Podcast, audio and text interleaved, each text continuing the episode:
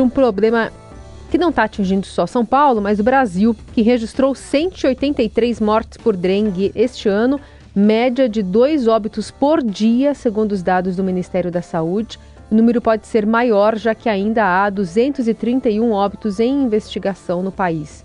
Os dados apurados até o último dia 6 apontam mais de 590 mil pessoas, casos prováveis de dengue em todos os estados.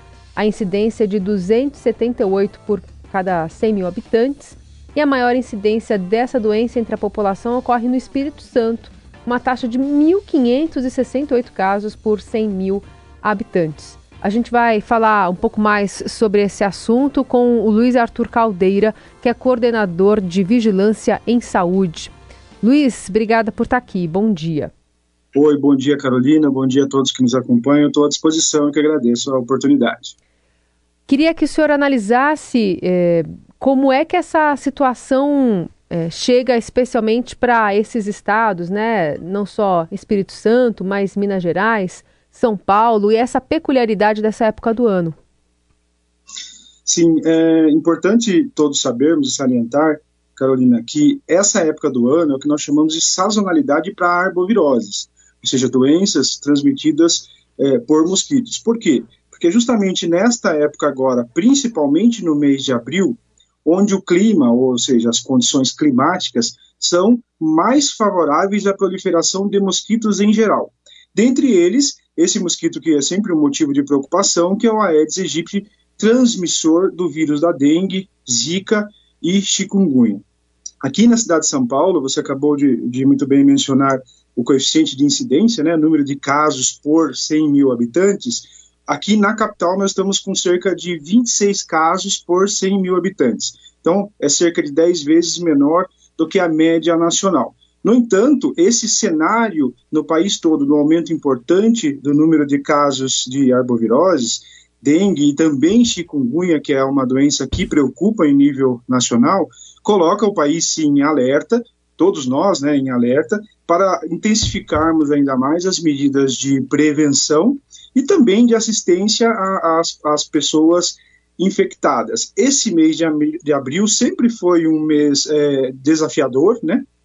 Tanto que a capital se prepara sempre com antecedência para poder intensificar o combate ao mosquito é, nesse mês. A partir do mês de maio, quando começam as condições climáticas ficarem desfavoráveis à proliferação do mosquito, ou seja, começam a chegar as frentes frias, essa tendência de, de transmissão dessas doenças tende a, a, a diminuir. Né? É, Luiz, é, a gente acompanhou nos últimos meses aí uma discussão também, eu sei que tem até especialistas que dizem que essa não é a única arma, mas sobre a falta do, do fumacê, né, aquele inseticida, até a prefeitura acho que teve que comprar, porque o, o contrato lá do governo federal havia acabado. Enfim, até que ponto o, o, essa demora ou essa falta no fumacê pode ter contribuído ou, na sua avaliação, o fumacê não interfere tanto assim? Oi, Raíssen, bom dia. É, interfere, de certa forma, porque é, o principal motivo, logicamente, é, da proliferação da doença é a proliferação dos mosquitos é, pela condição climática, como nós falamos, é uma força da natureza. No entanto, não é, é exatamente é, um, uma, uma situação nova. Né? Há muitos anos, nós conhecemos justamente os períodos de transmissão da dengue, né, os períodos de maior proliferação do mosquito, então, há como se planejar para este momento. A doença também não é uma doença nova, né? então, clinicamente, o manejo clínico também há como se planejar, devemos nos planejar para essa assistência. Neste contexto, a, a nebulização com inseticida, ou o antigo fumacê, né, é, que é feita justamente para o quê? Para atingir o mosquito adulto com inseticida, para que o mosquito já adulto, que está ali pronto para contaminar as pessoas, ele morra e não haja essa contaminação.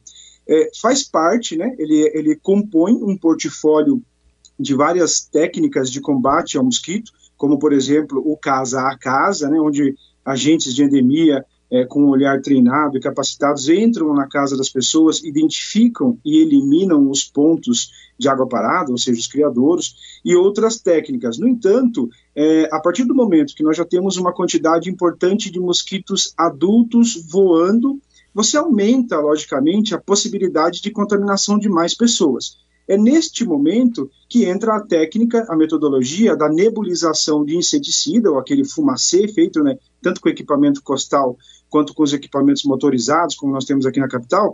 É importante, neste momento onde você tem justamente o maior número de mosquito adulto voando, é, você utilizar dessa técnica. De fato, o ano passado, muito por conta de fatores internacionais, segundo o Ministério da Saúde, houve é, alguma implicação no sentido de aquisição desse inseticida utilizado para fumacê, para nebulização, e houve um desabastecimento nacional desse tipo de inseticida. Aqui na capital de São Paulo, por justamente nós termos parte do nosso portfólio mais importante no combate ser o uso do inseticida com equipamentos motorizados, frente a esse cenário, a prefeitura se adiantou se antecipou e ainda em dezembro de 2022 a prefeitura fez uma compra direta, importou 15 mil litros de inseticida para que justamente não houvesse qualquer possibilidade de descontinuar a técnica de nebulização. Isso foi feito, já desde dezembro é, esses inseticidas estão disponíveis na capital e todas as equipes estão trabalhando com o teto de operação, com todos os equipamentos funcionando e com o inseticida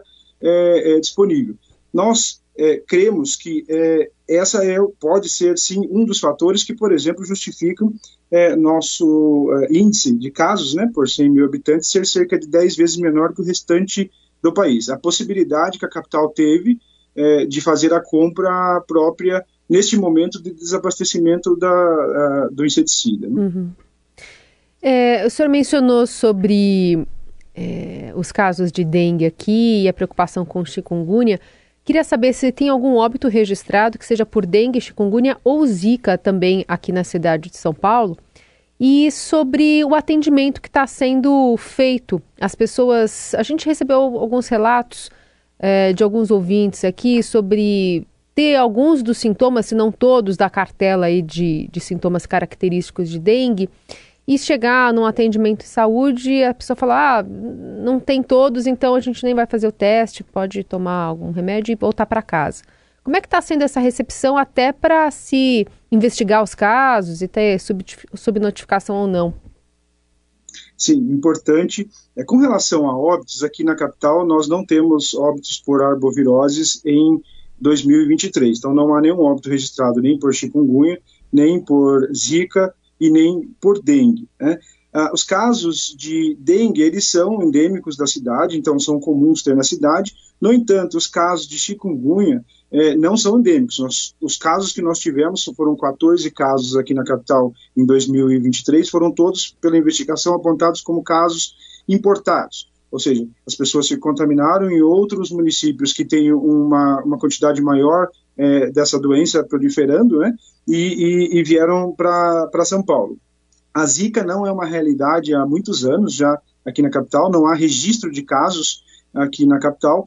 Um ou outro que, que são registrados também são, pela investigação, apontados que as pessoas se contaminaram em outros municípios ou outros estados onde ainda há circulação do, do vírus mais proeminente. Né? Então, não há registro de óbitos até, até o momento aqui na capital é, dessas doenças. Quanto ao atendimento, é, num período de pré-sazonalidade entre novembro e dezembro, todas as equipes, tanto de, da, dos serviços públicos quanto dos privados, são treinadas pelas equipes de vigilância em saúde, da coordenadoria aqui da, da Secretaria Municipal de Saúde, justamente para a identificação precoce dos sinais e sintomas e a, a aplicação do teste rápido para a identificação, né, esse diagnóstico diferencial das outras viroses.